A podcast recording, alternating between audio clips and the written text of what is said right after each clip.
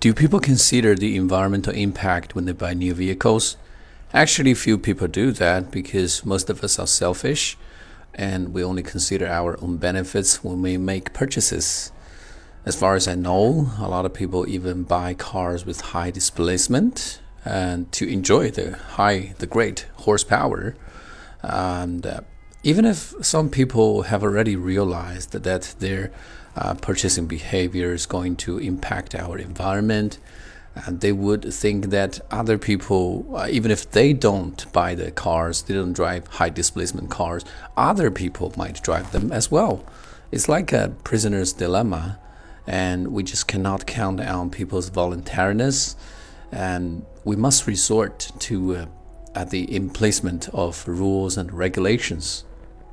计划近期参加雅思考试的同学，可以在淘宝中搜索关键词“彭百万”，获取全新的雅思口语素材。